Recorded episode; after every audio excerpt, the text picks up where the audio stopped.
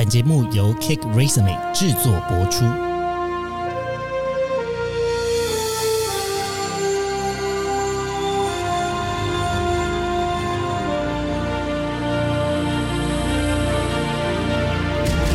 欢迎来到职涯探险，我们将固定在每周分享职场与人生的真实现场，图鉴各种职场生活丛林中的经验故事。欢迎来到职涯探险，我们将固定在每周分享职场与人生的真实现场，图鉴各种职场生活丛林中的经验故事。今天呢，又是求职特训班的单元。那这个单元是希望可以帮助从来没有找工作经验的新鲜人，也可以透过收听这个系列的节目，熟悉求职的历程，并发挥自己的长才。那我们今天邀请到两位校园大使的来宾来一同加入今天的录音。首先，我们先欢迎。大家好，我是辅仁大学日文系大三的立体。Hello，丽缇。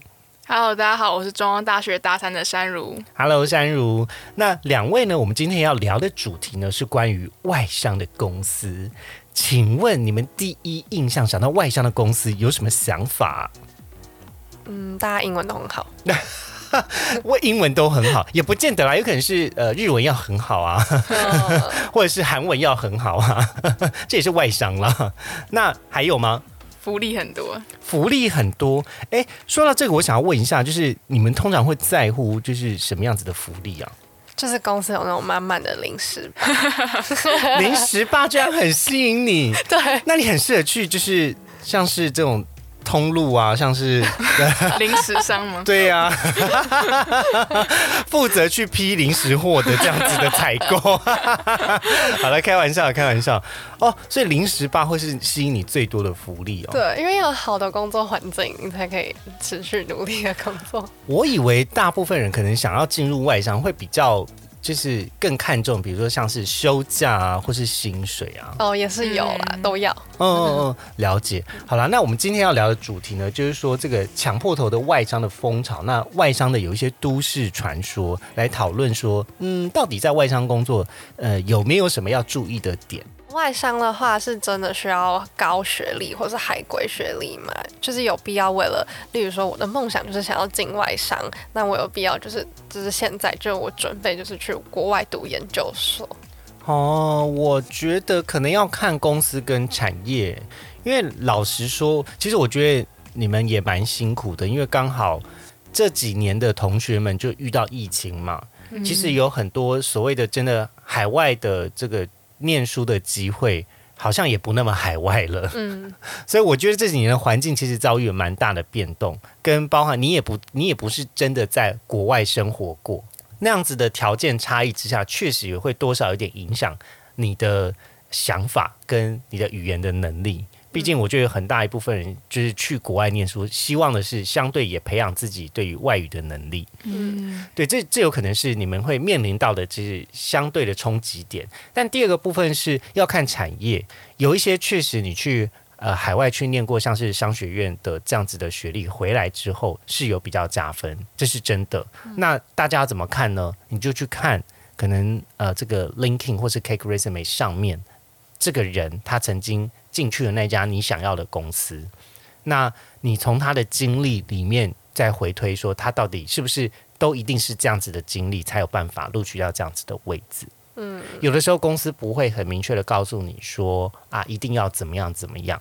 那这可能是一种了解、搜集资讯的办法。那另外一种办法可能是询问呃身旁或者是学长姐或是亲戚朋友们有在这家公司工作过，那啊、呃可能这样子会比较有机会。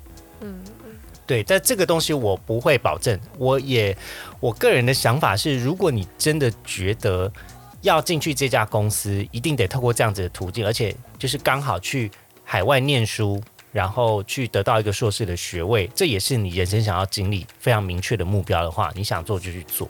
嗯嗯，但如果你只是为了得到这份工作而去念了一个你没有那么喜欢的这个 硕士学位回来，我会觉得你要评估一下下。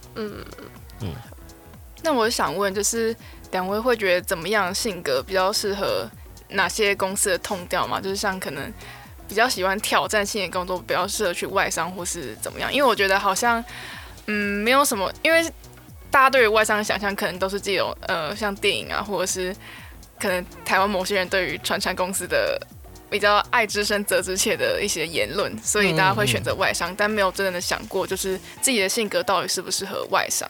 哦，可是我觉得这个就是真的是国外的月亮是不是比较圆呢？有的时候也也真的是要回到刚才夏如所讲的，就是产业，然后跟公司的规模的大小。其实有很多时候，公司的组织越大，那你的责任分工就会越细，通常做的事情可能会更专精。那如果今天公司的规模越小，那你有可能要做的东西就会越广泛。那呃，这是我觉得大家在选择公司的时候必须要去理解的一件事情。你不可能要求一家小公司非常有制度，嗯，那你也不不可能要求一个大公司有很多通融的地方，嗯，这势必在管理上面会有非常非常大的问题。这是第一个。那再来第二个，呃，可以先去做一下功课，就是说这一家外商公司在什么时候在台湾开了分公司。或者是这个是他们的呃，他们以前是怎么样做工作分工的？你知道有一些外商公司，他可能一开始进来的时候不是一整家公司就突然盖起来这样子，不是，就它比较像是某一些部门先外包给台湾的人力，那有一部分可能是管理人员，他是呃，就真的是被这家公司给聘雇的人，嗯，那呃，但他觉得台湾这个市场可以有某一些发展的机会。所以再把其他的部门就是陆陆续续带进来，然后之后成立了台湾的分公司。那像这样子的背景，就你大概就会知道说，哦，那看起来至少这一家公司对于台湾的市场是有机会的，那可能会进来。可是也有很多外商公司是其实它也没有台湾的工作的，是你要去海外的，或是你要整个大亚洲的地区，或是到其他地方去工作的这种也会有，或甚至现在其实也有一些是呃远端工作的机会。所以先去了解工作形态，我反而觉得比起是不是外商来的更更重要。但第二点是，外商当然有一个非常非常先决条件，就是刚才两位所讲，就是外语能力。你对于你自己外语能力，你可以掌握到什么样子的程度？你可以呃，这个表达到什么样子的程度？商业用的英语可能真的是要多多加强。那当然，除了英文之外。可能第二或第三外语的能力也蛮重要的。以前会有蛮多外商的工作机会，是因为看中中文市场，有一些啦，就他会呃需要你也同时有具备中文的能力，那可以去沟通，像是呃中国的市场或是相对讲中文的市场，这是有的。那当然后续我觉得比较少，是因为。啊，反正就是国际的情势也有改变，嗯，对对对，那这个就是可能有一些语言外语专场，可能会有一些特殊的机会，也可以去留意。嗯，所以呃，回到刚才所讲，哎，刚才刚才问题是什么？我台上就会比较辛苦吗？没有，就是性格，就是性格会不会影响到去外商的意愿？嗯，我当然觉得可能跟外外国外商的公司工作会。相对以我自己个人经验来说，相对在事情的决定上面会比较直接，然后就是看数据的结果。嗯嗯，我个人的感受是这样。但台商的话，因为我自己的个人工作经验没有那么多，嗯，然后以前的工作经验又是在复兴，所以复兴它也算是一个至少是中中型以上的企业，就是人口数是几千人这样子。那啊，所以我是觉得有制度的台商其实也没有不好，嗯，因为其实现在也很多台湾的公司，也就是进军国外啊，像台积电啊，对啊，对啊，所以我我不，我觉得我倒觉得你应该是要看这家公司的规模跟产业是不是你想进去的，但台外商是其次。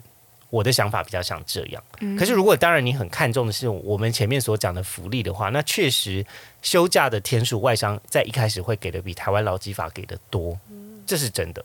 这哎，那我觉得提到那个就是休假，我蛮想知道，就是有一个都市传说，是就是真的外商的休假很多，但到底是多多少？那又多就是跟台商差别在哪？哦，这个部分好像就要先考考你们对于台湾劳基法的休假规定。呃，如果我没有记错的话，可恶，我这边一定要答对。可恶，我就是出来很久很久之前心理系有学，但是后面有一些更新。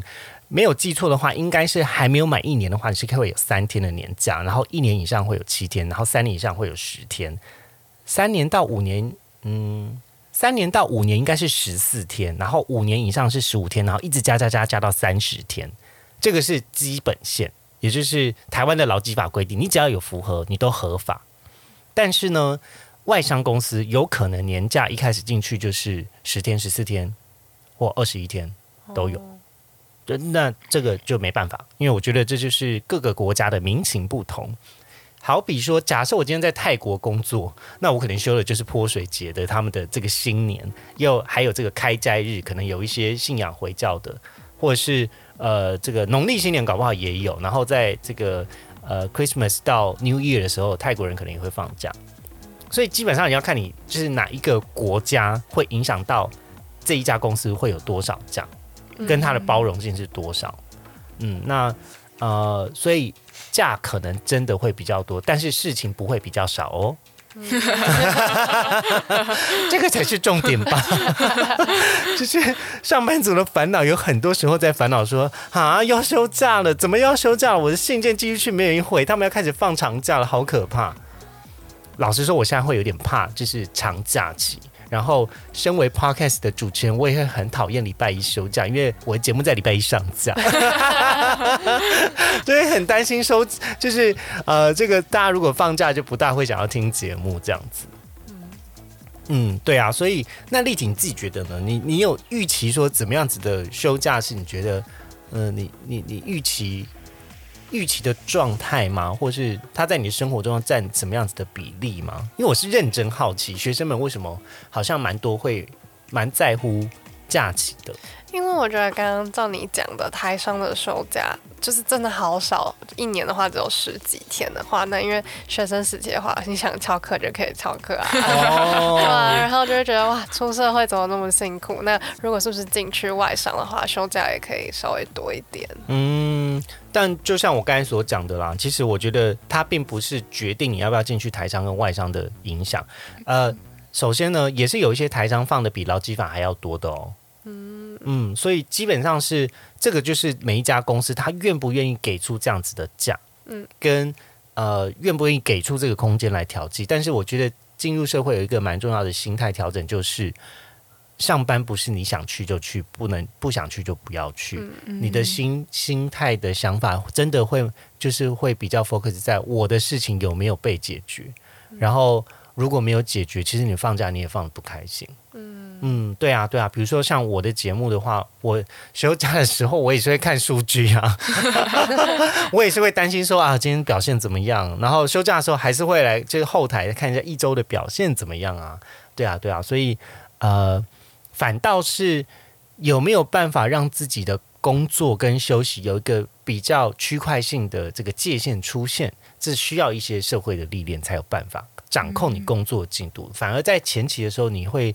会会花蛮多休假的时间来学习如何上班，嗯，嗯这个是这个是真的。但我觉得前面的时候，呃，让你后续的工作更顺遂，我觉得也没有不好。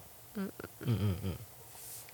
那在制度上，有些人会喜欢就是外商，是因为他们。可能总公司给人家散发很棒的气息，那会期望说在台湾他们会沿用总公司的制度，还是他们通常都会因地制宜，就是把它改成比较适合台湾人的模式？嗯，比如说像我之前有一些公司，就是会有一些蛮特别的假，所以蛮特别的假，比如说就是。呃，像是什么心灵假之类的，我今天的心情不适合工作，然后就请，就是有这种心灵假，然后可能一个月会有一次，又或者是我的呃表现很好，我有得到一个就是随意的补休之类的。那名目上面确实会觉得很欢乐。那呃，不过回到这个工作上面，我觉得再好，我自己个人想法，再好的福利制度都。不会影响到你对于这个位置本身的嗯热情或者是表现，嗯，意思就是说这个职缺才是最关键影响的，但是这些福利都是次要的影响的内容。假设这个主要的东西你已经觉得你做起来没有那么开心，就算有再好的福利都没有办法留住你，因为毕竟你每天要面对的工作，你想想看，你要花这么多时间来处理你的工作，每天就是八小时，那这个八个小时你又做的非常没有成就感，又觉得非常挫败。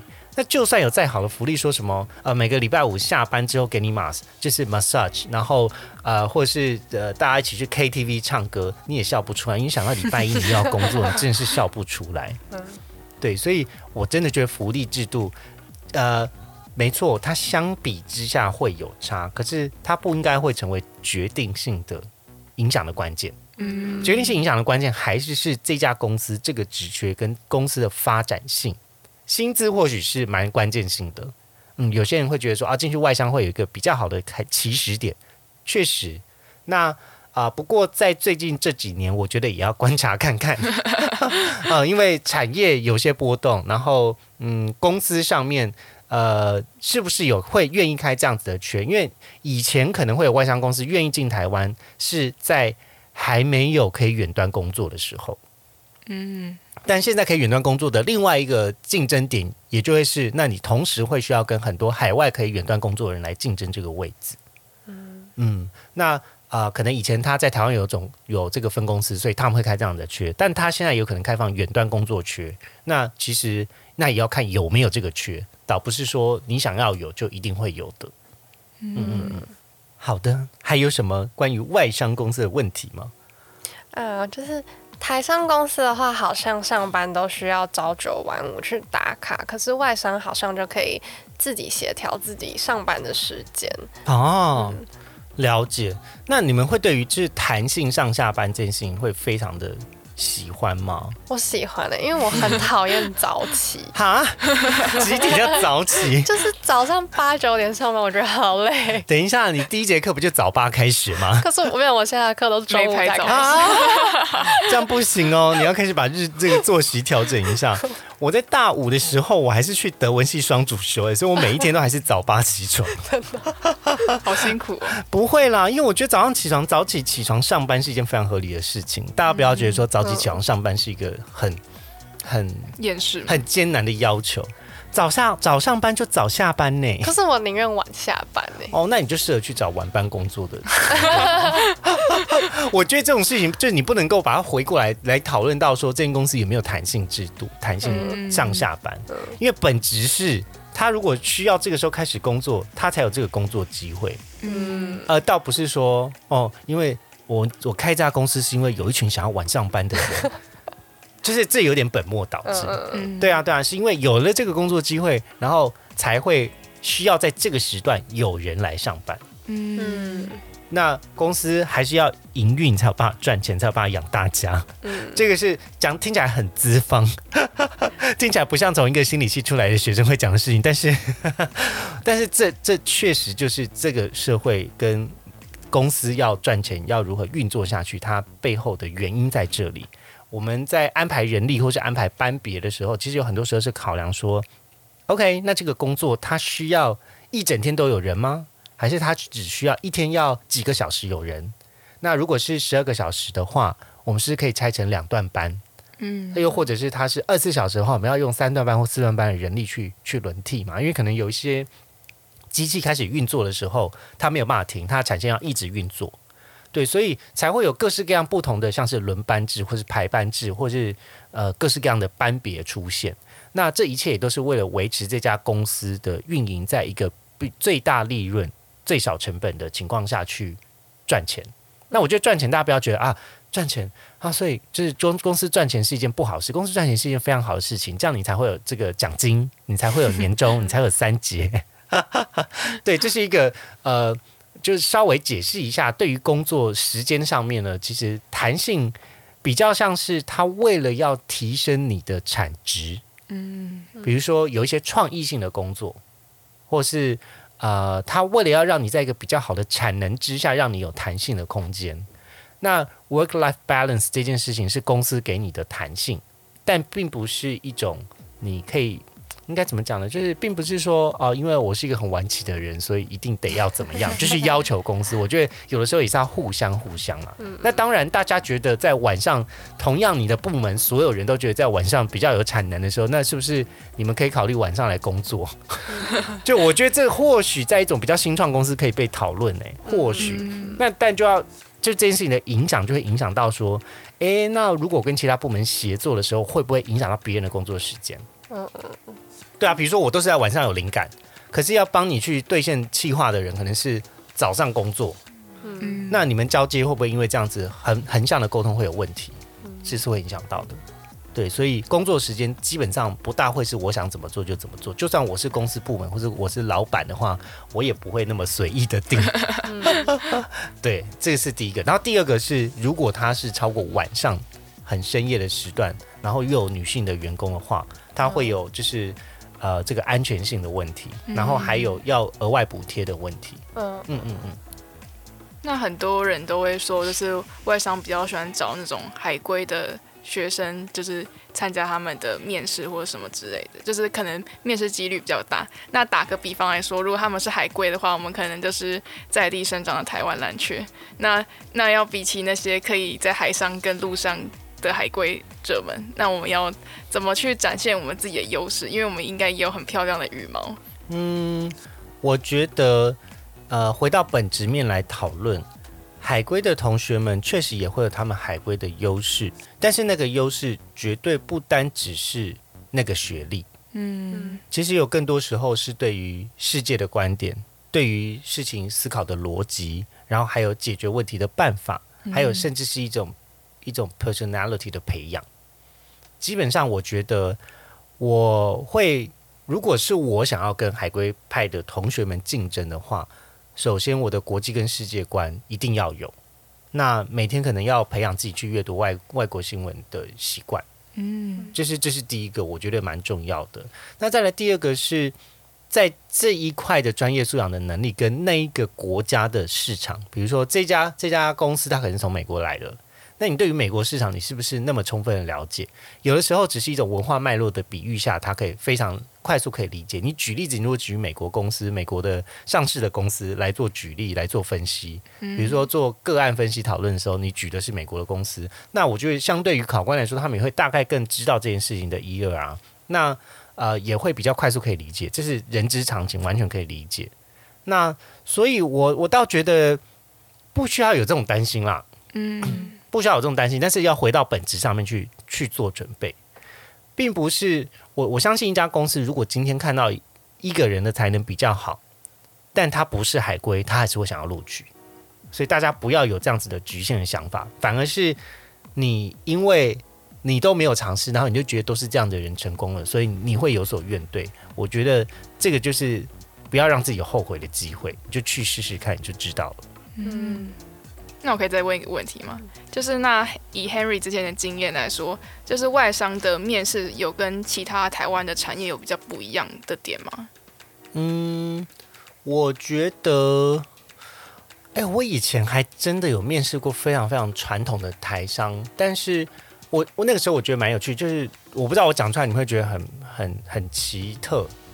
以前我曾经有经历过那种是要写手写履历表的哦，公司，自己画表格吗？呃没有，它是有个制式的表格的，哦，对，那可能要填写个两三页，然后听说你的字迹也会被评估，听说，但不是很确定。嗯，那嗯，当然，我觉得外商可能就不会看你的中文了。可是，可是，如果你真的要说在面试的过程中有什么差异吗？其实，面试是一个了解一家公司文化跟氛围特别重要的的机会。那呃，我不会先去预设他的面试会问什么样子的问题，但是我会做好全部的准备。基本上，我觉得对于一个工作能不能够获得，或是一个工作适不适合我，他既定会问的问题就是那些，比如说这个工作需要具备的能力。那我我我们还是用这个行销的方法来分析一下，就是以终为始来分析如何在面试的时候达成你面试成功呢？你要先知道他为什么想要问这个问题，他问这个问题背后想要听到什么样子的经历跟故事。那要去佐证什么能力？我真的有这个能力吗？那通常大家，如果你自己没有这个能力，当然不可能会应征嘛。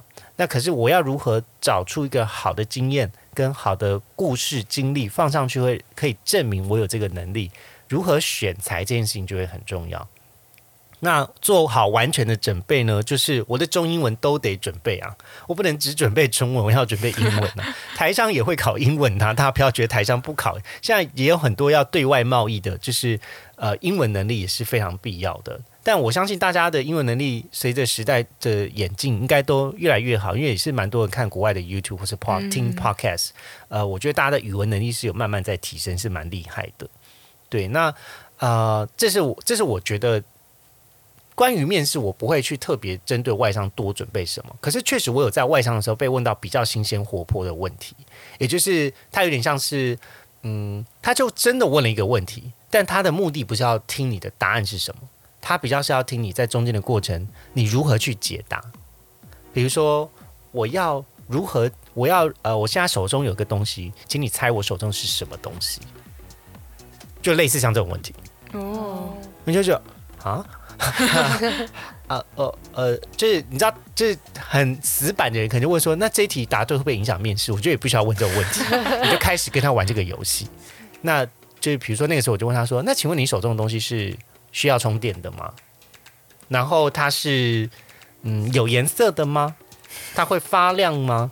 那你要如何在有限的问题数下去答对？他手中可能是一个嗯 iPhone 的手机。”这是一个蛮有趣的试探的过程，可是他要去，他要去探究的是你如何问问题，跟你如何使用逻辑去排除最多的不可能性，倒不是说你真的有猜对他手中是什么答案。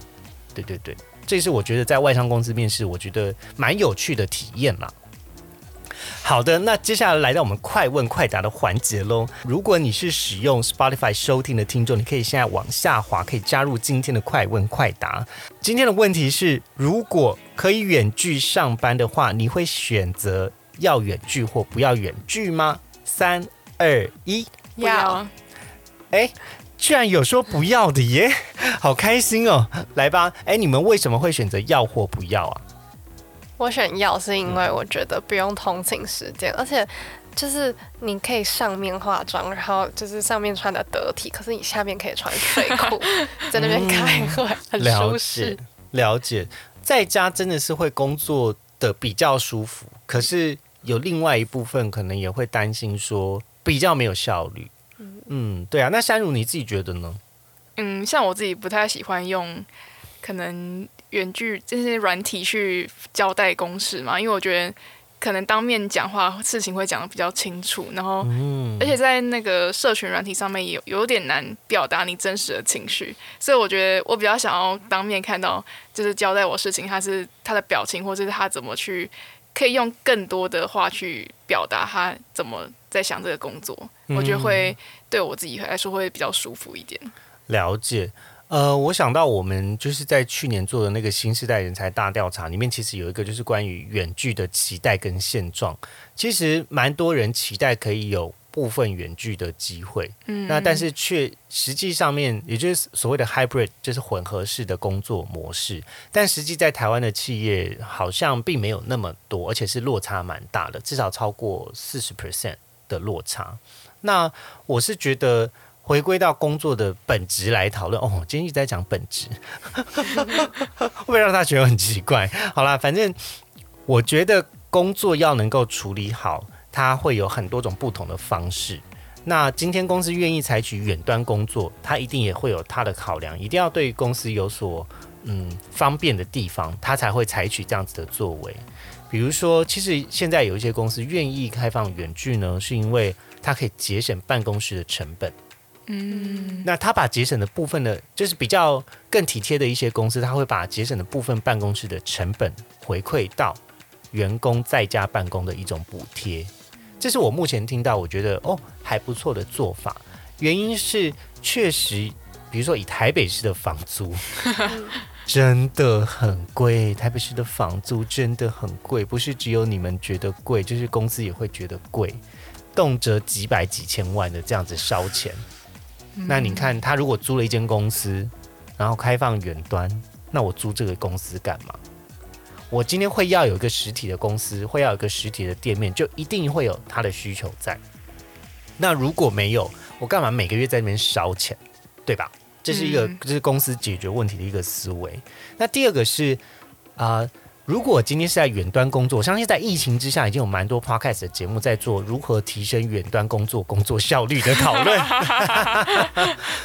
这个比较是自己工作习惯的养成啊，但我觉得只要让你自己在一个可以高产能的状态时间下工作，它它有一点结合了弹性工时，又有点呃节省了就是交通通勤的时间，然后又可以提升效率，这个是我觉得远端工作最理想的状态。可是，并不是所有的工作都适合远端工作。比如说，像我自己觉得，我像是一个创意工作者，那我我要在我有灵感的时候工作，这是非常明确的。因为我真的没有灵感的时候，我再怎么做我都做不出，而且而且我会做出很很烂的东西，就是我自己都觉得怎么会这么烂，就没有办法接受。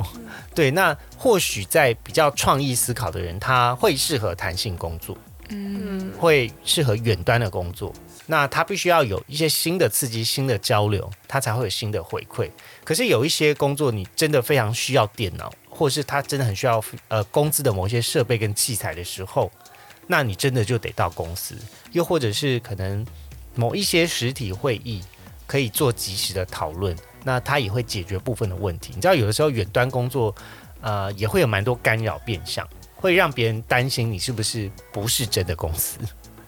有的时候会哦，就大家觉得说，哦，这所有公司都远端，这样运作起来感觉怕怕。到底这间公司到底在不在？还是一间空壳公司？就也是会怕的，不对？也是会怕的。所以，嗯，我觉得就是有好有坏啦，没有没有一件事情是绝对好或坏。不过，因为蛮多外商公司就是有远端工作的机会，所以我们今天才会有这个快问快答。嗯。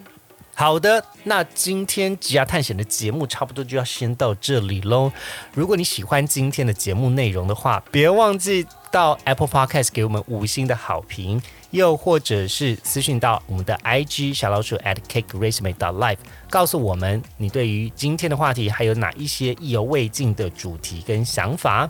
那要先跟大家说拜拜喽，大家再见，拜拜。拜。今天的职涯探险就先到这喽，希望你喜欢本集的节目内容，别忘了，请记得在 Apple Podcast、Spotify 给予我们五星的好评，并追踪我们的 Instagram 小老鼠 at cake resume dot life，c a k e r e s u m e 点 l i f e，分享给你周遭的好朋友，我们下次见喽。